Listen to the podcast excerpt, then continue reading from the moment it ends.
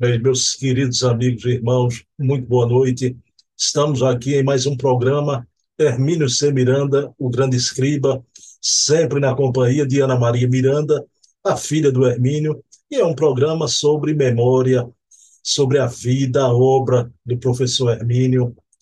Mas antes de começarmos o programa de hoje, vamos falar, claro, nos outros programas que acontecem no decorrer da semana.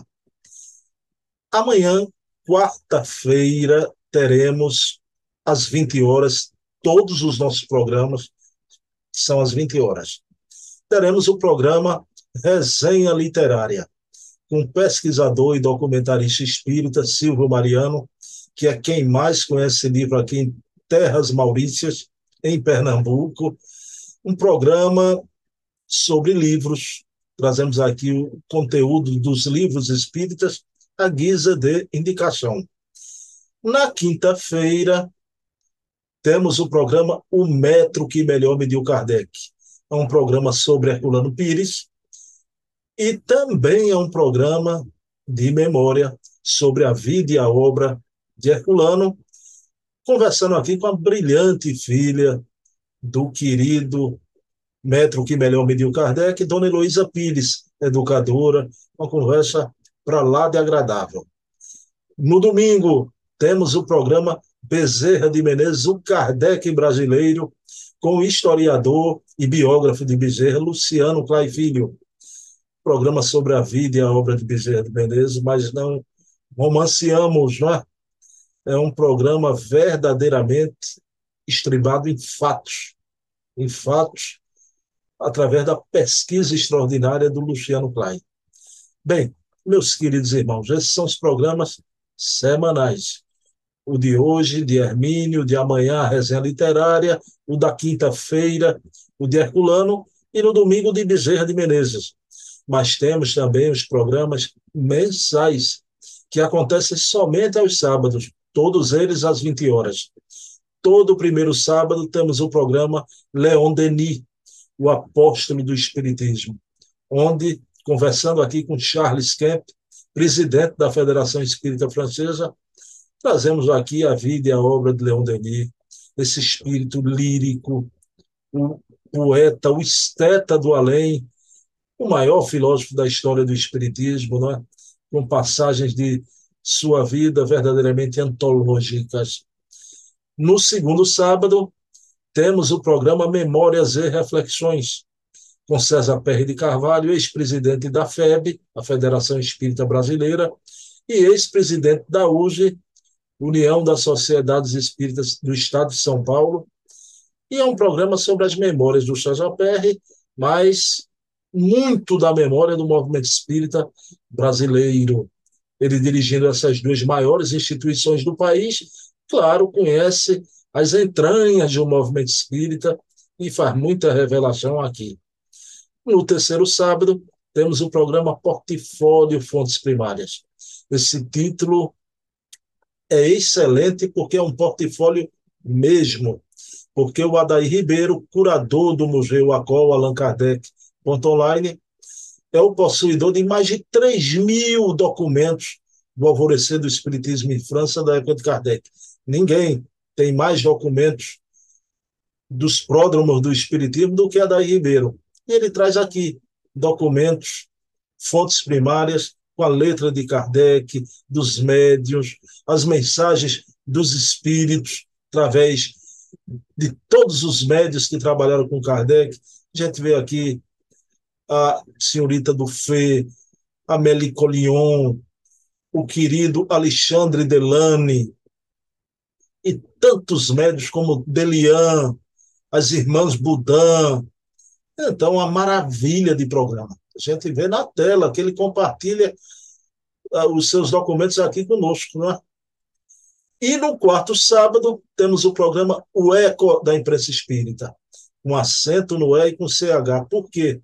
Porque o patrono desse nosso programa, O Eco da Imprensa Espírita, é o querido Luiz Olímpio Teles de Menezes, o pai da imprensa espírita no Brasil, que criou o primeiro órgão de divulgação espírita do Brasil, o ECO da Lentúmulo, que a grafia é ECHO, com acento no E com CH. Mantemos a grafia no nosso programa. O Eco da Imprensa Espírita, com acento no E e CH, conversando aqui com Leonardo Marmo Moreira, um cara da imprensa, né? Articulista tanto da revista Reformador, principal órgão de divulgação da FEB, como da revista O Consolador, essa revista excelente lá do pessoal de Astolfo Olegário, lá do Paraná. Então, todo mês vemos aqui o que sai na imprensa espírita do Brasil, conversando com Leonardo Marmo. Então, um programa também delicioso, tanto que é o campeão no nosso canal de visualizações. É impressionante o programa do Marmo, né? Pessoal, então tá aí na bandeja para vocês. Sirvam, né? Quem gosta de memória e historiografia não errou de canal. O canal é esse aqui, ok? Então vamos elevar o pensamento a Deus, agradecer ao nosso Pai de bondade infinita por mais um programa, uma conversa leve, sincera, reveladora sobre a vida e a obra de Hermínio Corrêa de Miranda, este grande gênio da escrita espírita no Brasil. E possamos, na noite de hoje, com Ana Maria Miranda, cumprir o nosso desiderato, que é divulgar Hermínio para todos os espíritas e não espíritas do Brasil, quiçá do mundo. Então, pedindo permissão a Jesus, a quem tudo devemos, iniciamos o nosso programa da noite de hoje. Pessoal, sem mais espera para vocês, vou trazer aqui Ana Maria Miranda para a nossa tela. Bem, meus queridos amigos e irmãos, já estamos aqui com Ana Meriene, minha querida Ana Maria. Tudo bom, Ana? Que saudade. Como é que você está? Graças a Deus, Bruno. Tudo bem, é, dentro das possibilidades de cada um. Deus é muito bom para todos nós. Para mim, então, ele é 10. Ontem eu fui no médico, graças a Deus, estou melhorando bastante da trombose que eu tive, né? Mas foi ele, foi, ele teve sempre ao meu lado, sempre. Deus e papai. e mamãe.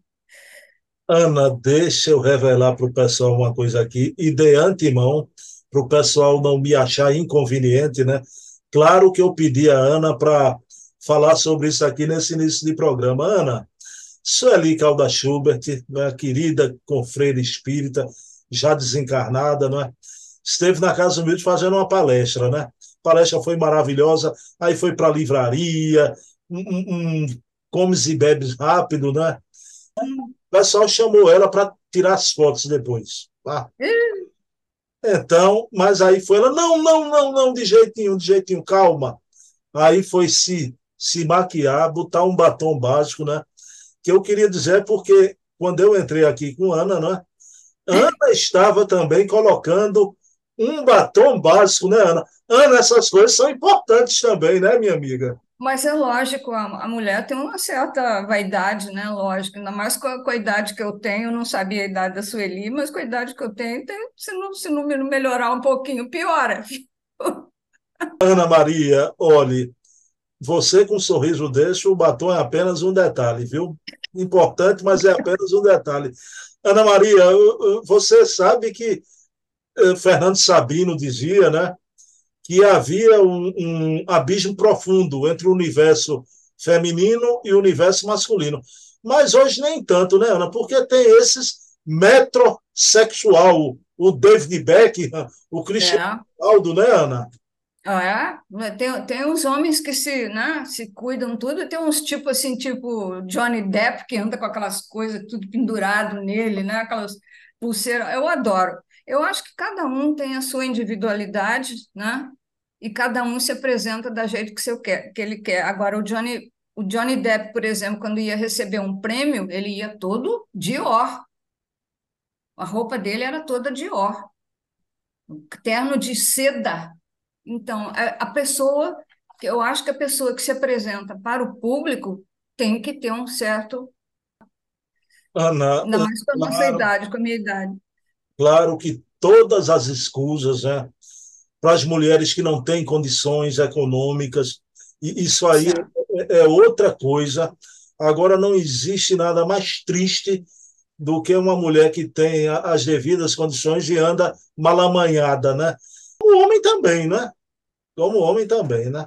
Ana, eu fiz essa pergunta aos amigos dos programas né, que a gente faz sobre esse momento da vida nacional. Né?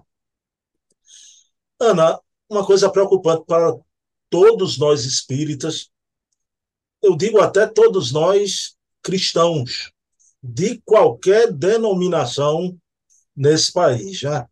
De uma quadra para cá, isso é uma constatação, todos estão observando isso, né?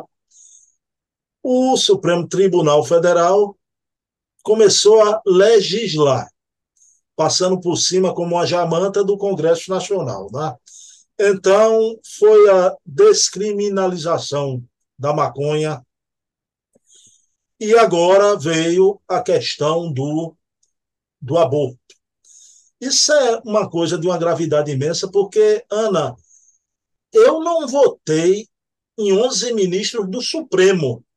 Eles não tiveram votos para decidirem sobre questões de, de, de uma natureza que não são questões constitucionais. Né? Então, são questões para os deputados, para os senadores, né? e o povo brasileiro, em mais de 70%, é anti-aborto.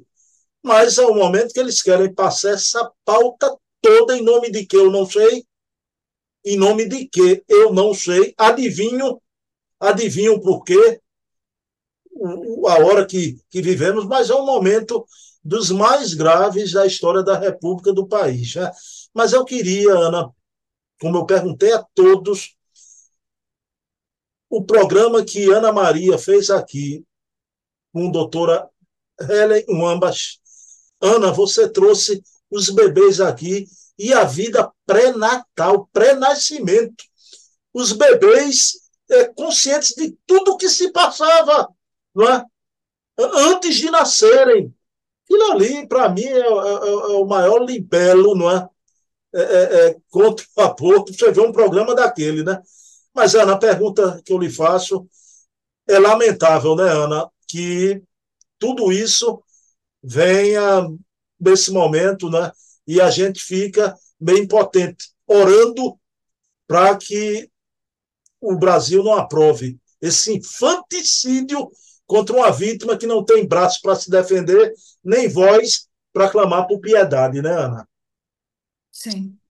Eu tenho a minha opinião, é claro, mas eu sempre vou pe pesquisar, ver se eu encontro alguma coisa que o papai já tenha falado sobre aquilo.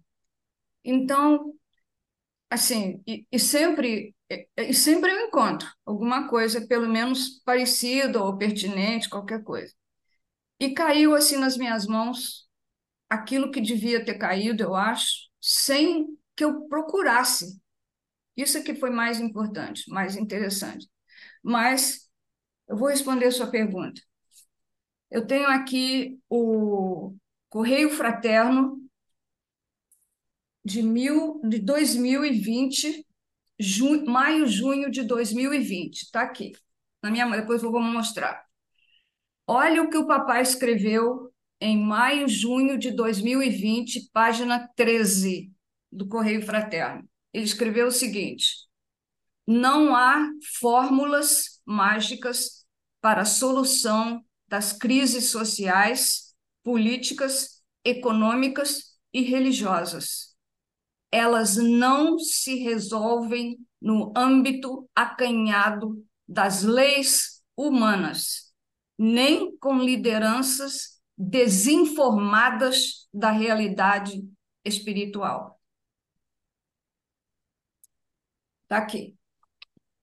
Perfeito, perfeito, Ana. Correio Fraterno, está dando para ver aí? Está tá de cabeça para baixo. E aqui está o, o, o, que eles botaram em vermelho, a frase dele, que foi a tônica da, da, da crônica dele. Né? Além disso, eu só posso te dizer uma coisa naquele programa da Helen Weinbach, que é apenas um, um átimo das coisas que ela escreveu, teve um bebê que me impressionou muito, muito. ele disse que ele não estava pronto para nascer, né? E ele não tinha onde se agarrar na mãe para não nascer, né? E teve que nascer, induzir o parto lá, qualquer coisa assim. E ele volta-se para a doutora Wanbach, já adulto, e voltando a, a, ao nascimento dele, ele pergunta para a doutora: Doutora, é, eu, como é que eu posso voltar para casa? Porque ele estava se sentindo muito bem dentro da bolinha dele, né? Do, no útero materno, dentro da bolinha dele, alimentado, feliz, no quietinho, no silêncio, na luz escura, tépida.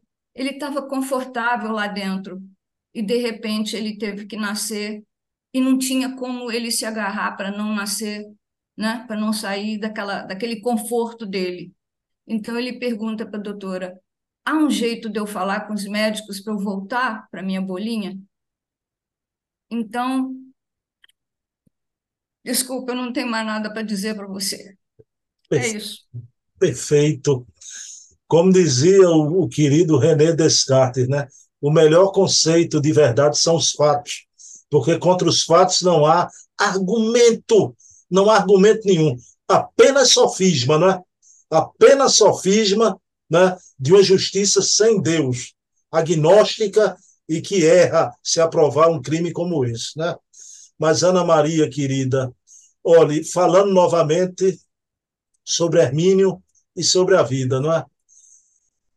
A gente, eu estava falando sobre mamãe, Ana, recentemente você nos contou que anda acontecendo aí na tua casa coisas insólitas, não é? Verdade. Coisas insólitas, você revelou isso aqui num programa e a gente conversando, é claro, estamos cercados por uma nuvem de testemunhas já. Num objetivo como esse, um desiderato de vida também, né? De você divulgar a obra, fatos da vida de teu pai. Claro que a gente sabe que circunda né, a pessoa de Ana Maria, professor Hermínio, Dona Inês, as tuas tias, né, os amigos do espaço. Isso aí é uma coisa né, tranquila, né, pacificada, a gente crê nisso né, de olhos fechados. Mas eu conversando com Ana Maria, não é? ao longo do tempo, depois que o professor Hermínio partiu, né? E, e Ana Maria é muito cuidadosa. Ana não, não, não dá sopa para o azar nessas coisas, né? Ana já me confidenciou isso, mas eu perguntei: há algum fato do mundo espiritual? Hermínio mandou algum sinal, ou uma orientação, um pensamento, algo que se confirmou? E Ana Maria vai trazer na noite de hoje um evento como esse, através da mediunidade, né? mas não é aquela coisa da, da simples mensagem, né, Ana? É a coisa corroborada na, na vida, corroborada na vida. Então, Aninha, por favor, o programa para o que você veio é com você agora, começa aqui agora. Qual o teu relato de hoje? Obrigada, Bruno.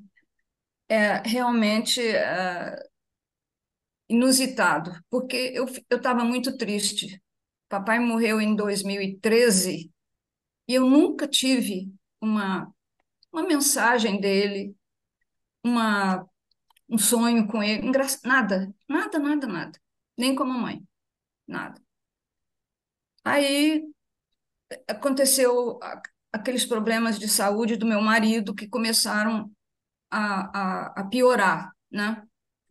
E eu me lembro, eu, eu me lembro até da cena. Eu estava sentada no sofá na sala pensando, puxa vida, mas papai nunca me mandou uma mensagem. Isso era 2020, papai morreu em 2013. Eu falei, puxa vida, eu estava lendo umas coisas dele, me lembrando da vida e tal.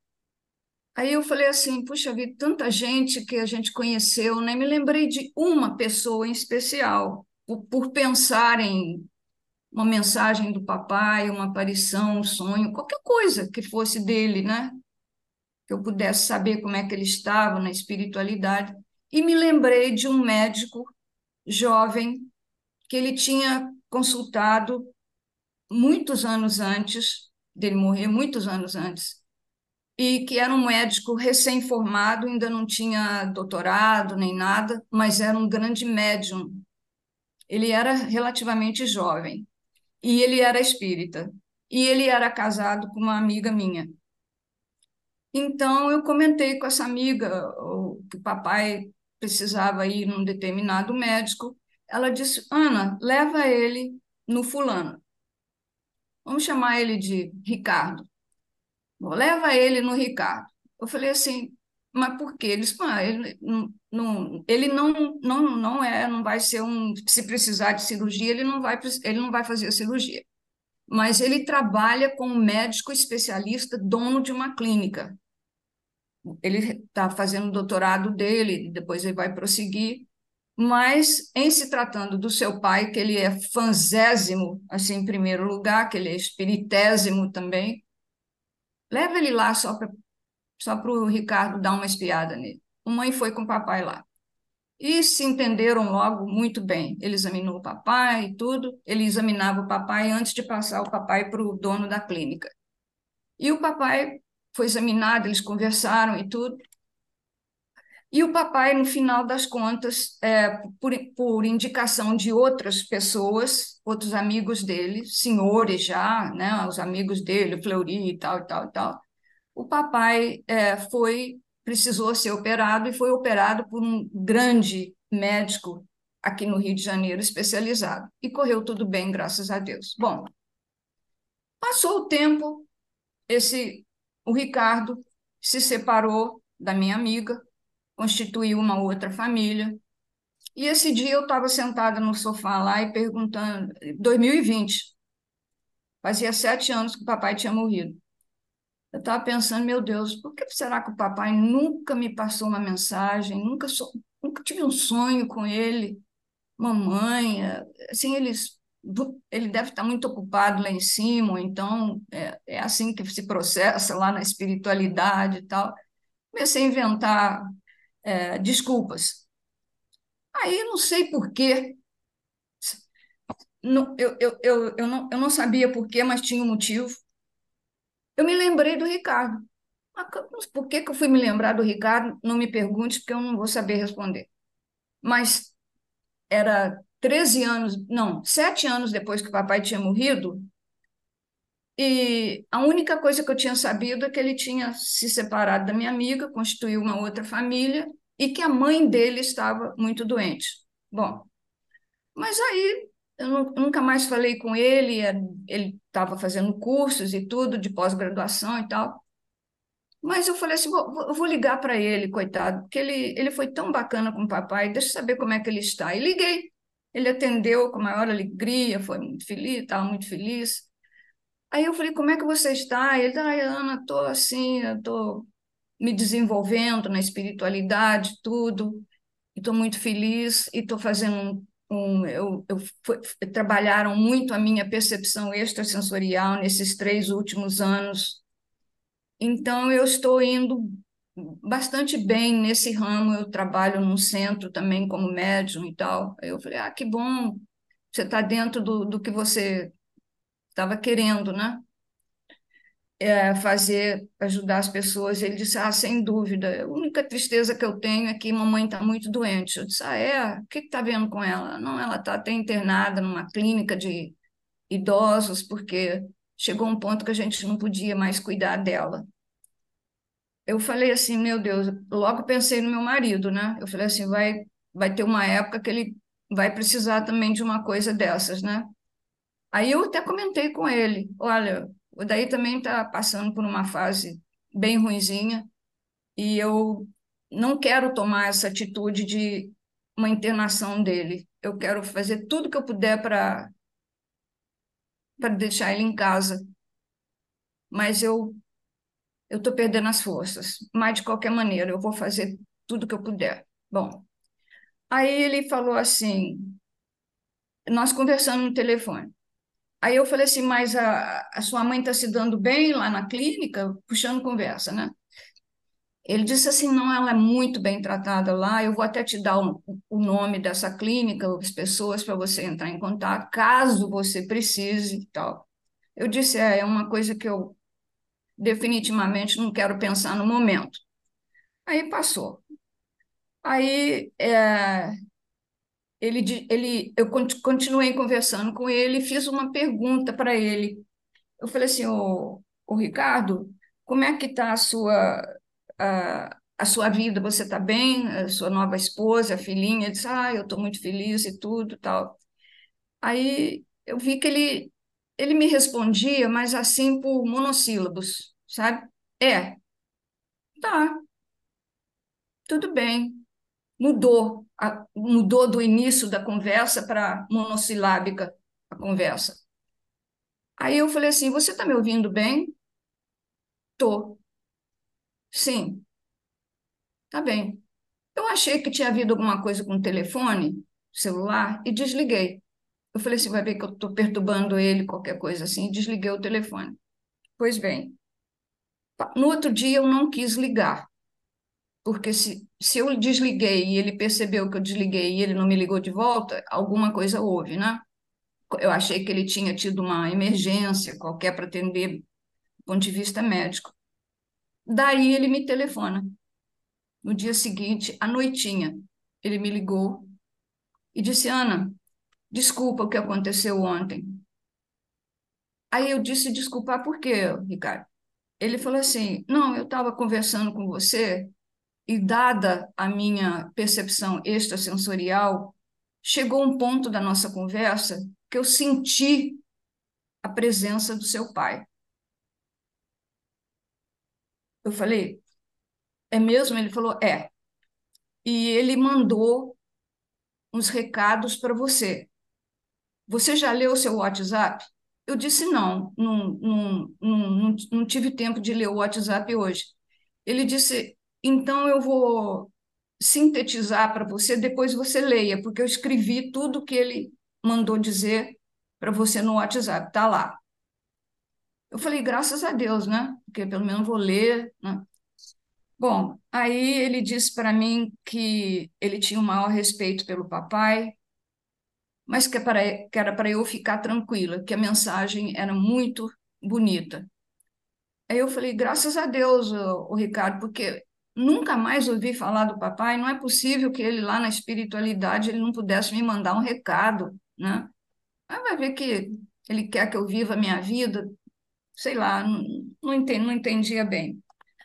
Aí eu fui ler, ele, ele, ele disse assim, eu vou adiantar para você o que eu escrevi, tá? Eu falei, ah, melhor ainda, você dá o seu toque pessoal, ainda brinquei assim com ele.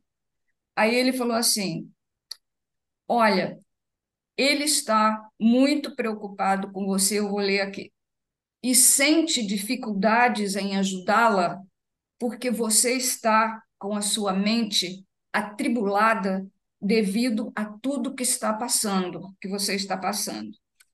E ele completou, o Ricardo completou, dizendo que estava sofrendo muito e, e que eu estava sofrendo muito e sem apoio da família ele respeitava seu livre-arbítrio e suas decisões, e que você se acalmasse, porque tudo já estava sendo preparado para te ajudar.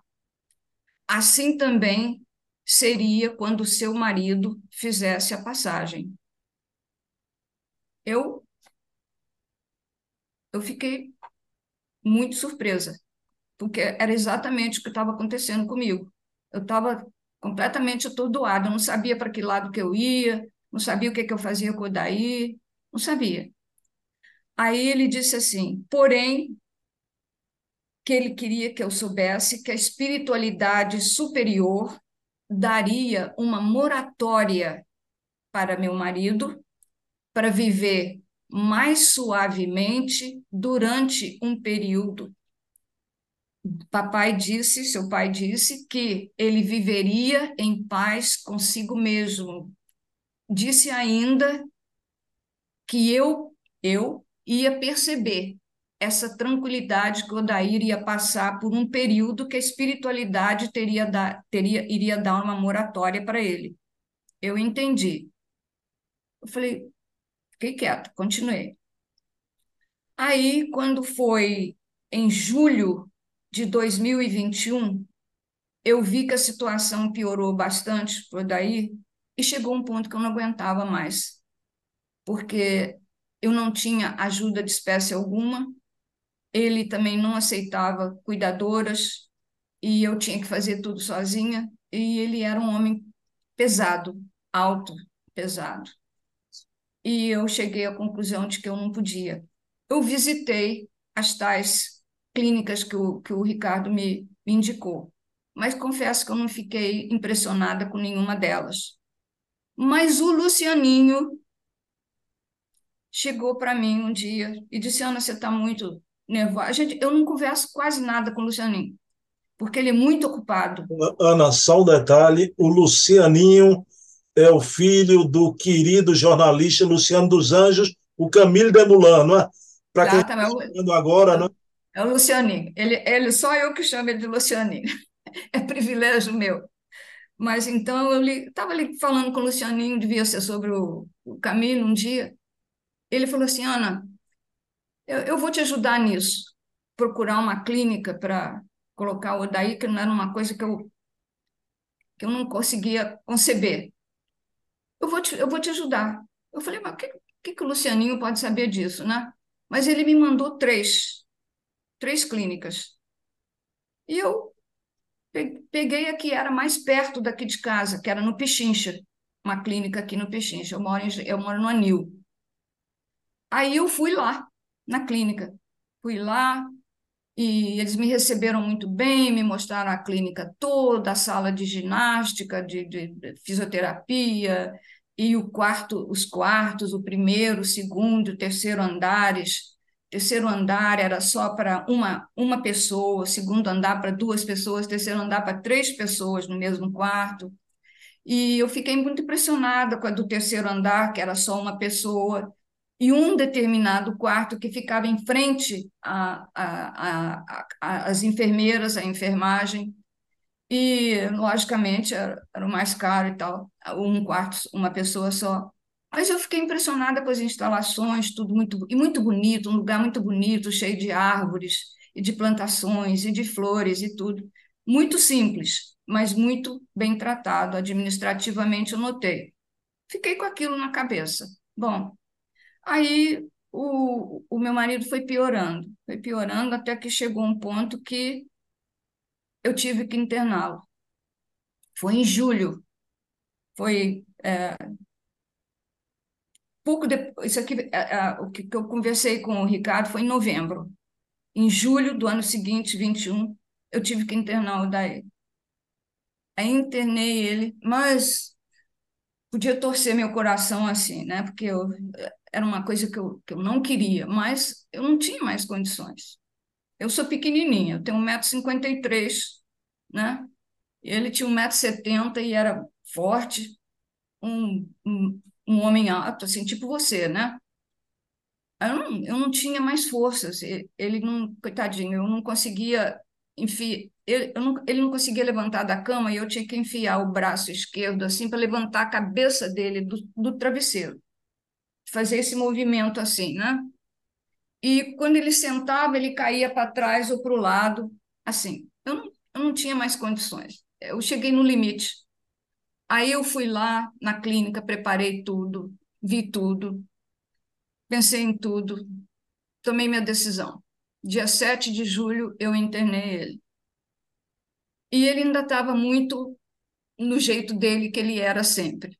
Chegou lá, ele ainda falou assim para mim, Ana, mas eu não vou dormir lá não, né? Eu disse, vai sim, Odair. Você vai dormir lá, você vai ficar lá, porque eu não tenho mais condições físicas para te ajudar. Foi. Aí ele não falou nada, não falou nada. Chegou a, a um, uma doblô. Você se lembra daquele carro doblô? Uhum. Era uma a caminhonete. Chegou uma doblô especial para cadeirantes com uma cadeira de rodas, e eu tinha pedido na clínica se eles podiam mandar alguém de lá, ele, ele, tinha, ele já tinha conhecido, o Odair já tinha conhecido um rapaz que trabalhava lá na clínica, que do momento que ele saiu de casa, eu fui pegar as coisas dele ainda, botar no carro para ir, eu perdi a doblô. A doblô foi embora e eu perdi a doblô. Mas eu cheguei lá, ainda tive que estacionar o carro. Quando eu cheguei, ele já estava internado. Do momento que ele já estava internado, não podia mais chegar nele, porque ele estava no isolamento. Ele estava chegando na clínica e não se sabia o estado dele, a Covid ainda estava comendo solta, então ele tinha que ficar em isolamento. Aí eu não pude mais vê-lo. Aí eu cheguei, na, ele, é, eu, eu, perdi o doblô, quando cheguei lá ele já estava internado, não podia mais vê-lo.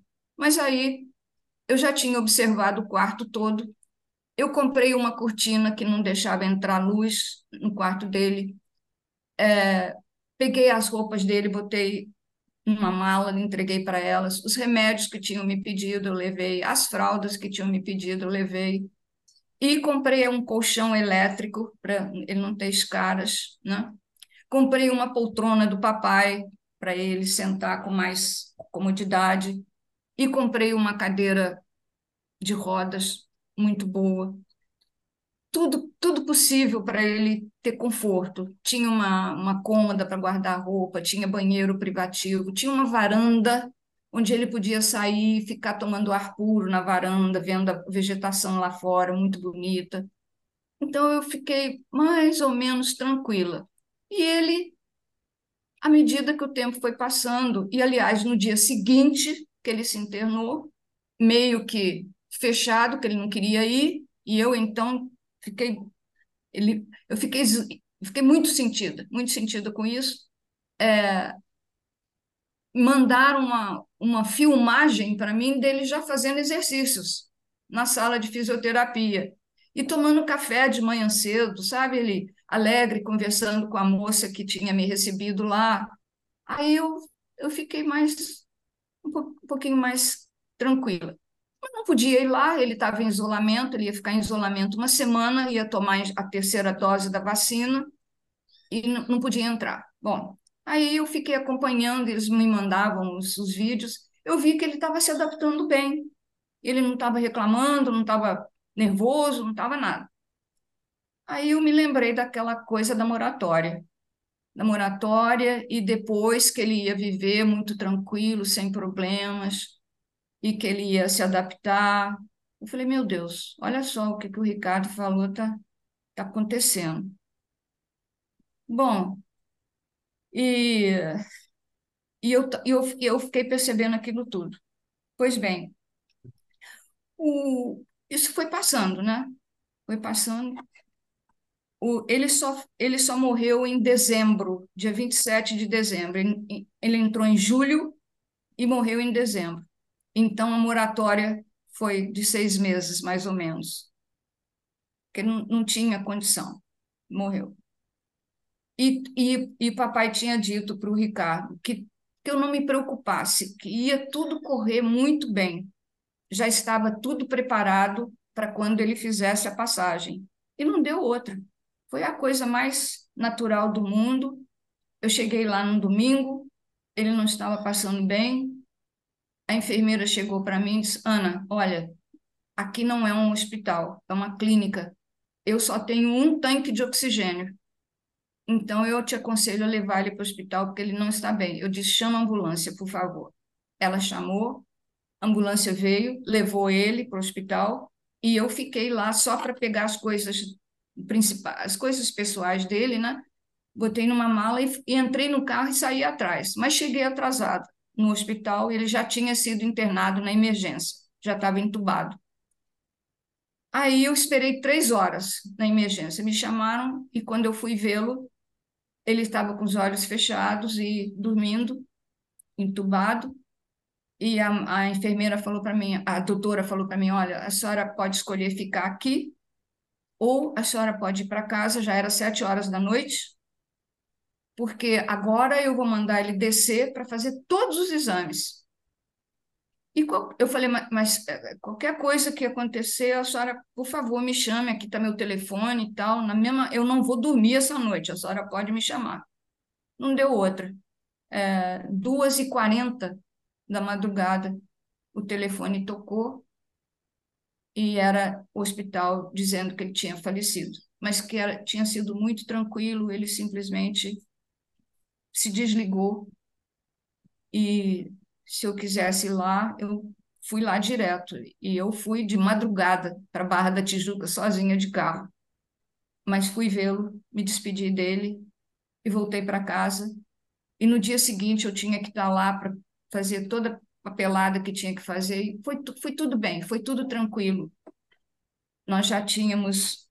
É, é, eu já tinha um cemitério, tinha comprado o, as, as jazigos no cemitério, foi tudo, foi tudo muito tranquilo. Ele estava muito tranquilo, ele só não estava respirando bem. Bom, a segunda coisa que o Ricardo falou para mim foi que era para o papai, é, ele está escrito aqui, ele, tam, ele, papai, também pediu para você cuidar da sua secretária e ajudá-la no que puder. Quando, ele, quando eu li isso, eu falei, secretária? Eu não tenho secretária, mas eu tinha empregada. E era uma empregada bastante. Ela é, ela é, porque ela está trabalhando comigo agora, bastante rudimentar. Mas ela tinha uma pensão que ela recebia do, do, do, de um senhor com quem ela viveu. Ela viveu só um ano com ele e teve uma filha. E quando a menininha completou três meses, o senhor é, acabou com a relação e eu não sei o que aconteceu com ela, que eu não perguntei, mas o fato é que quando ele morreu, oito anos depois, ele deixou uma pensão para a filha, porque ele não tinha nenhuma ligação de casamento com essa, com essa empregada, minha, com essa minha empregada. Muito bem. Ela começou a trabalhar comigo com carteira assinada, tudo direitinho e tal e todo mês ela ia no Banco do Brasil receber a pensão. E era mais um dinheirinho para ela, né? O que ela ganhava de mim e o que ela ganhava dele. Pois bem, em maio de 2022, ela foi no, no banco, não tinha a pensão. Ela perguntou por quê. Eles disseram: ah, vai ver que houve alguma confusão, a senhora volta em, em junho. Ela foi em junho, não tinha pensão. Aí ela falou, ah, não tem a pensão. Eu disse, eu disse, mas você perguntou? Você... Ah, eu perguntei, mas eles disseram que talvez em julho. Aí ela voltou lá em julho, não tinha pensão. Aí eu falei, tem alguma coisa errada. Aí eu contratei uma advogada, contratei uma advogada para ver o que estava acontecendo. Ela se informou primeiro, pegou todos os dados e tudo, pelo computador ela não conseguiu descobrir nada. Ela veio aqui em casa, advogada, que também é advogada, ela e o marido são os advogados do inventário do papai. E ela veio aqui em casa e na frente da empregada e na minha, sentou na cozinha, pegou o telefone, ligou para o INSS e falou assim: Olha, eu sou advogada e tal. Queria saber dos do aí, os senhores têm uma pensão é, para fulana de tal CPF X. Aí, mas o que que é? Não, é porque o marido deixou a pensão para ela e ela três meses que ela vai no banco e não tem pensão para ela. Aí eles disseram, nós vamos verificar um momentinho. Aí mandou quase meia hora no telefone esperando, a mulher do INSS voltou e disse assim, não, senhora, com esse nome, com esse CPF, nós não temos nenhuma pessoa que receba pensão aqui, não. Aí ela disse assim: a senhora tem certeza? Ela disse: eu tenho, sim, senhora, porque ela vai. Eu disse, a, a advogada falou assim: porque ela vai no banco todo mês e recebe. Mas quando é que ela parou de receber? Em maio. Em maio? Mas ela tem algum filho? Eu disse, ela disse tem. Ela tem três filhas. Ela tem uma que é isso, outra que é aquilo e essa outra. Essa outra que é a mais nova, que era a filha do senhor com quem ela tinha tido a menina. Aí ela disse: qual o nome dela? Ah, o nome da menina, da, da moça é fulana de tal e tal e tal, e o CPF dela é ABCDFG, deu, deu lá para ela. Aí a senhora do INSS foi ver, disse, ah, sim, para essa aí tem uma pensão, sim. Aí a advogada falou assim, mas o que que houve? O que que houve é que ela fez 21 anos em maio. Aí ela disse, mas, ah, quer dizer, é, quando faz 21 anos cessa a pensão. Então, ela não vai ter mais a pensão. Lei é lei, resolução resolvida. Não tinha mais onde ir, acabou, acabou a pensão dela. Ela ficou só com o meu emprego, com todos os direitos que a carteira dava para ela. E no fim do ano eu tive que mandá-la embora, porque ela começou a se é, a faltar ao trabalho, a chegar muito atrasada e com dificuldades, porque o, o dinheiro do INSS completava o orçamento dela, né? Mas ela mora num bairro aqui pegado, um pouco perigoso e tal. E ela ficou sem essa a metade do dinheiro dela, assim, de repente, para pagar tudo, né? Para ela, para a filha e para um netinho. Eu acho que era o filho da filha. Bom, mas aí eu, eu fiz o que pude, paguei tudo que ela, que ela tinha direito, fundo de garantia, décimo terceiro, férias, tudo, tudo, tudo que ela tinha direito. Ela saiu daqui bem. E eu tive que contratar outra empregada. Então, aí foi a segunda coisa. Ajude a sua secretária no que você puder. Ordens do papai, instruções do papai para mim. Eu, sem pensar nisso, eu eu fui fazendo, só seguindo os passos do que estava acontecendo. Ana, não tinha como o, vou usar o nome fictício, o Ricardo saber dessa empregada, né? Uma coisa impressionante, né? De jeito nenhum, de jeito nenhum. Não, nós não tocamos, não deu tempo de tocar em assunto de empregada, absolutamente. Só deu tempo de eu falar com ele do Odair e ele me dá o nome das clínicas, aí ele começou a gaguejar no telefone, né? Pois bem, Aí o papai, outro recado que a mamãe, que o papai me mandou. Não se preocupe com o testamento, com o inventário é, do, dos bens. Você está muito nervosa com isso e não vai adiantar. Vai sair no momento de Deus, sem nenhum problema, mas no momento de Deus. Você aguarde com tranquilidade, não se aborreça. Faça tudo o que você puder, mas não se aborreça. Não fique nervosa. Mandou outro recado. Quanto à sua mãe, ela está muito bem na espiritualidade. Não se preocupe com ela, mas ela está preocupada com você e sente a sua falta. Ai. Aí o Ricardo voltou-se para mim e disse assim: Ana, olha, a equipe que trabalha com seu pai está se revezando. Seu pai diz, ele, ele escreveu aqui para mim, a equipe de espíritos que trabalha com ele, com ele, papai, está se revezando para tomar conta de vocês, eu e o Odaí, na época que ele, que ele recebeu isso aqui, de vocês e da sua casa. Você nunca ficou só. E eu falava de mim para mim, meu Deus, eu estou tão só aqui dentro de casa. Nossa Senhora, nessa casa, não tem um cachorro nem nada, só meus três gatinhos, meus três filhinhos, né? Eu ficava às vezes preocupada, mas eu sabia que eh, anjo da guarda está aqui, meu São Miguel e Deus e tudo mais. Eu... Mas ele me mandou esse recado. Aí ele vem com mais essa. Ele disse que você ainda tem tempo nesta encarnação e você deve aproveitar para estudar. Leia os cinco livros da codificação de Allan Kardec para alcançar um patamar espiritual mais elevado e tranquilizar um pouco mais o seu espírito. Não desperdice essa preciosa oportunidade. Leia, estude, aproveite os seus dias para se instruir. Recado do papai para mim. Filha querida, não tenha medo de viver nem da morte. Eu estarei sempre com você.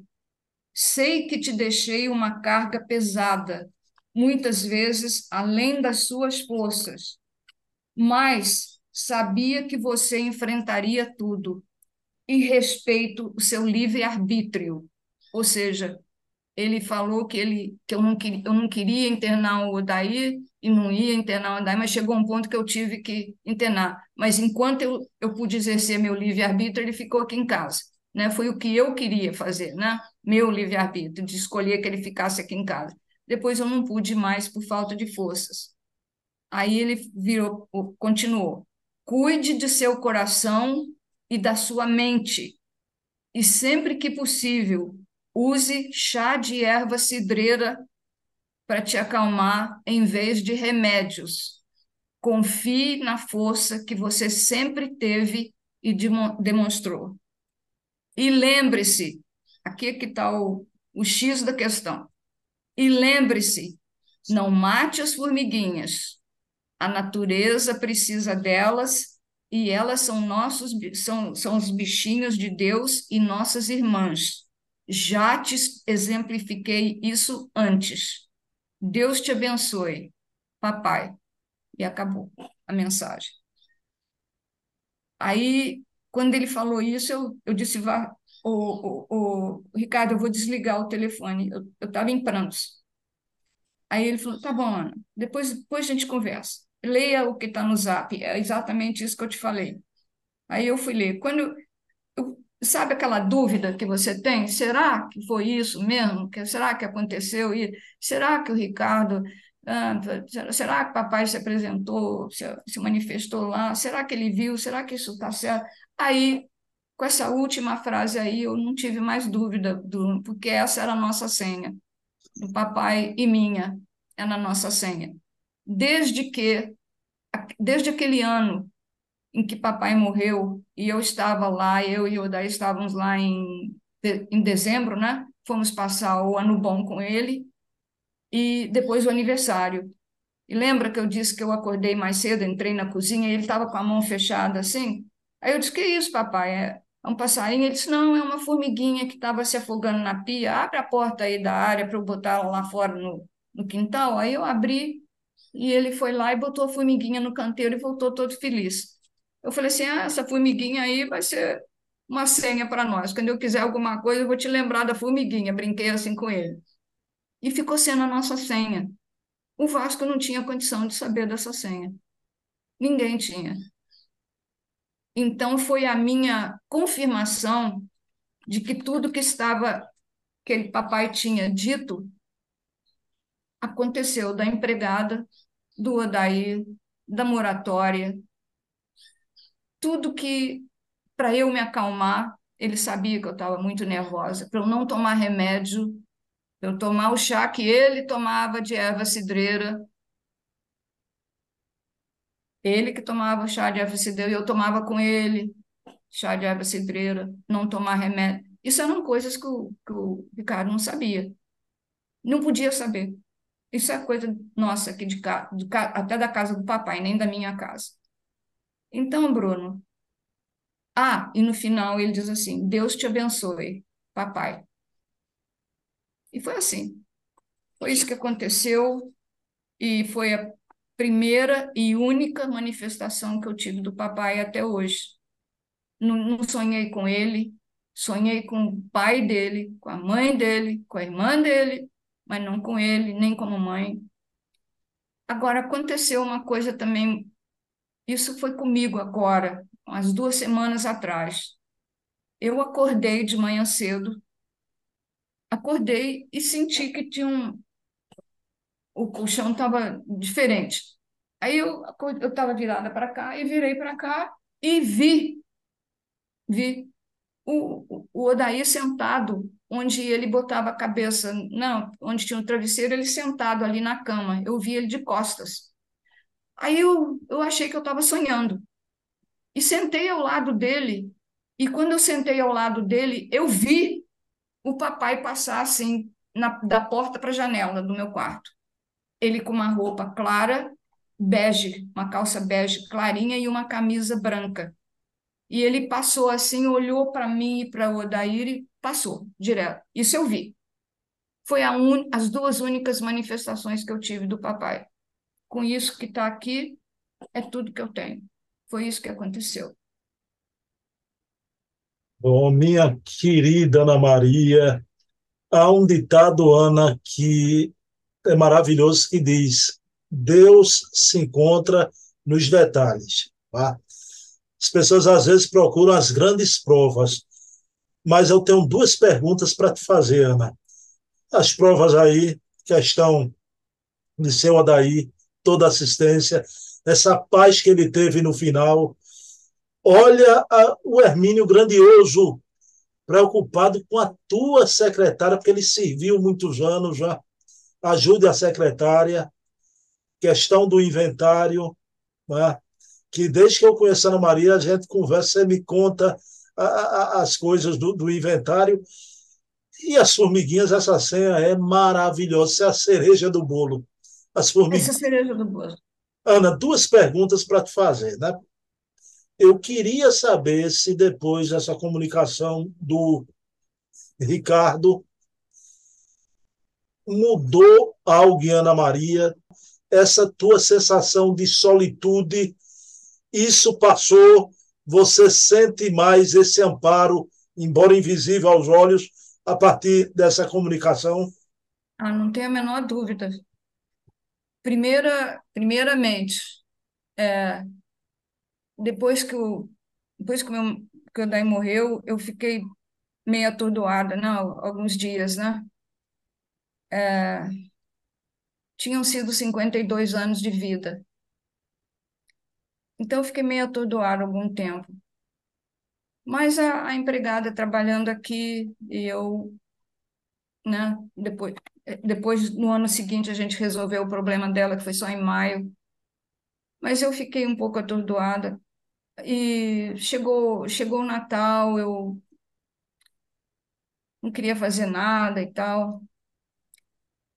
Mas depois que entrou o ano de 2022, eu comecei a, a melhorar e comecei a me interessar por outras coisas e fazer a obra na casa que eu precisava fazer, né? E a obra demorou muito tempo, ainda não acabou. E aí, o que que aconteceu? Aparece um pernambucano aqui, de, de Recife, Recife, e me convida para fazer um programa sobre papai. Falei, como é que é? é? Fazer um programa sobre papai. Não, mas, eu, mas como? É, assim, Ana, é assim, assim, assado, tal e tal. Aí eu falei, tá bom, eu vou, vou tentar, né? Aí me deu um, me deu um certo alento aquilo, né? Aquele convite seu. E eu aceitei com muita preocupação, confesso a você. Não, as pessoas podem achar que não, mas eu não gosto de aparecer. Pode achar o que quiser, eu sou uma pessoa muito reservada, mas eu brinco muito e tal. Mas você me convidou para fazer o programa, eu vim apavorada, literalmente apavorada, mas eu tive um impulso, né? E cá estou até hoje, e é o que tem me mantido, o, o seu programa, né? Então, a, digamos assim, eu criei uma alma nova. Ana Maria, a pergunta que eu te fazer, quando o seu Odaí se encontrava doente, seu Odaí tinha uma mania, deixa eu falar assim, Ana, espontaneamente, Sim, claro. tinha uma mania o Taua Gomes viu minha primeira entrevista para você, não era o programa ainda. O Taua quis fazer um quadro para Ana Maria e começou a pintar. O só daí tem uma mania que ele não queria que mexesse em nada, tirasse quadro da parede, e não havia mais lugar para quadro no, na casa de Ana. Ana. Bruno, no momento não dá. Não é? Eu estou envolta com isso tudo com a Daí. Olha, a Daí é muito cioso, não quer que mexa em nada. Aí eu falei com o Tata, Bruno, não tem problema. Eu estou com um desejo de pintar tão grande o Hermínio, eu vou lhe presentear com um quadro. Ele me deu de presente aquele quadro que é. Aquele quadro, para mim, é enigmático, porque aquele olhar do Hermínio fica para mim assim, não é? é? Ana, eu recebi aquele quadro antes. Veja como é a espiritualidade se antecipando. Coloquei aqui na sala da minha casa, fotografei a sala, mostrei para Ana onde está o quadro, e minha mãe tem a notícia de que está com câncer. Né? Aquele período de hospital tremendo, trouxemos mamãe aqui para casa, mamãe foi para o mundo espiritual, Hoje eu tenho a impressão que dentre aqueles espíritos que ampararam mamãe no plano espiritual, um foi Hermínio Correia de Miranda. Com certeza. Eu tenho isso dentro de mim. E depois, quando passou tudo, eu continuo a orar, virou um vício, ante o quadro do Hermínio, mas aí um dia, olhando para Hermínio, veio aquele estalo. Por que não um programa, né?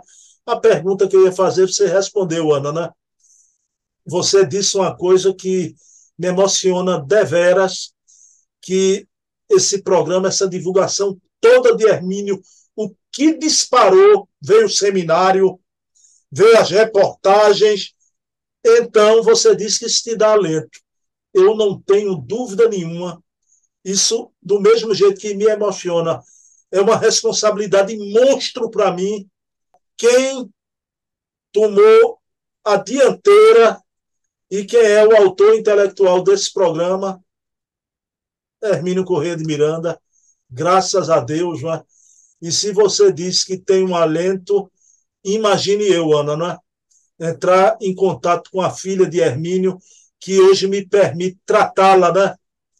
Ana agora vai rir, como um igual. Um igual. não, não, igual você me ofende, me chama de Marianne, faz favor. Eu digo até brincando que, que Ana Maria é daquela música do pessoal, os Raimundos, né? complicada e perfeitinha. Ana Maria, a gente ri muito, quer dizer, você me permite ser seu amigo e a gente está aqui divulgando a obra de quem? De quem, Ana? De Melanchthon, Barnabé, Robert Browning, Hermínio Correia de Miranda. Isso é o preço de uma para você um alento, para mim o preço de uma vida de divulgação. Aqui em Recife, né? E sem ter apoio de ninguém, né? A gente vai com a cara e a coragem Maurien, tu faz a prece final, a gente diz tudo. Pode ser. É, é sobre, Senhor, é sobre muita emoção que eu falo com o Senhor hoje, agradecendo por esse programa que eu tive a oportunidade de contar uma coisa, digamos, sobre mim, que estava entalada aqui para falar, porque eu acho que merecia é, sair a público, apenas para lhe agradecer por essa ter permitido, né, ao papai se apresentar, se, se manifestar com, com o Ricardo. Eu agradeço a ele também imensamente, me transmitir esses recados todos. Sim, eu pude ajudar. Eu pude entender que a minha meu livre-arbítrio tinha que chegar a um ponto de parada para eu poder ajudar meu marido, e eu fiz isso da melhor maneira que eu pude, né? até o final. Ajudei também a minha secretária, não, não tem mérito nenhum nisso, seguir as ordens do papai, as ordens, aspas, né, do papai, o pedido dele, mas ajudei. E tive ele disse que eu ia me acalmar e que a mamãe também está preocupada comigo e eu não quero preocupá-los mais. E de repente me surge nosso amigo Bruno Tavares me convida para uma uma coisa dessas que não definitivamente não estava nos meus planos, estava nos meus planos estudar Kardec. Eu estou estudando Kardec muito de pouquinho em pouquinho, mas aprendendo muita coisa e consultando sempre ele, que o papai tanto admirava, e também os outros grandes do mundo, né, da, da espiritualidade. E dentro da minha pequenez e da minha insciência, aprendendo coisas da, da doutrina espírita, me ajudando muito. Então, eu lhe agradeço por tudo isso, por todas as oportunidades, e peço ao Senhor que abençoe essas pessoas que me ajudaram ao longo desses anos a me, digamos assim, reerguer depois do falecimento do papai e da mamãe, do Odaí, e estar tentando ainda, com muita dificuldade, seguir em frente e fazer essas lives, porque, é, além de muito grata, eu sei que eu não alcanço a tudo que é preciso, mas pelo menos eu estou falando do papai, mostrando, e acho que papai, esse, esse, essa live que o papai, essa palestra que o papai também participou, que nós descobrimos, né, que seu Valdemar descobriu para nós, desde quando eu digo descobriu, não é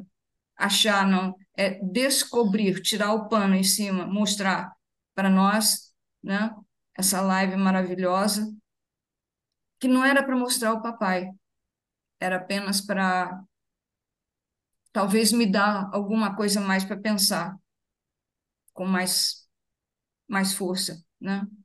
E torcer, e, e, me, e me alegrar. E isso está me alegrando muito. Eu agradeço também a todos os senhores que estão assistindo, que estão trazendo tanta alegria para nós, para o Bruno, para mim, e para todas as pessoas que assistem as lives a, a live dele, né? E essas pequenas demonstrações que eu faço aqui, mas com muito coração. E agradeço a todos. E agradeço ao Ricardo. Desejo tudo de bom para ele e a família. Bruno, todos aqueles que me ajudaram durante esse tempo. Muito obrigada a todos. E ao Senhor por estar nos protegendo com seus anjos como o papai disse, do lado de fora, do lado de dentro, e todas as pessoas, as pessoinhas, meus três gatinhos e eu que moramos nessa casa. Muito obrigada por tudo, meu Deus. Papai, mamãe. Boa noite. Bem, meus queridos amigos e irmãos, próxima terça estaremos aqui, eu e Ana Maria. Minha mãe, te amo, você também tem uma participação, mamãe. Tudo isso que está acontecendo aqui, esse momento aqui demonstra o encanto da vida, o encanto da vida e que a vida prossegue, né? Ana Maria, te amo, um abração, vamos junto, até quando Deus quiser. Tamo junto, com certeza. Eu vou com você, viu, para os confins do mundo. um apoio espiritual desse, para onde você quiser. Beijo, tá bom. fica paz. Muito obrigada. Namastê. Namastê.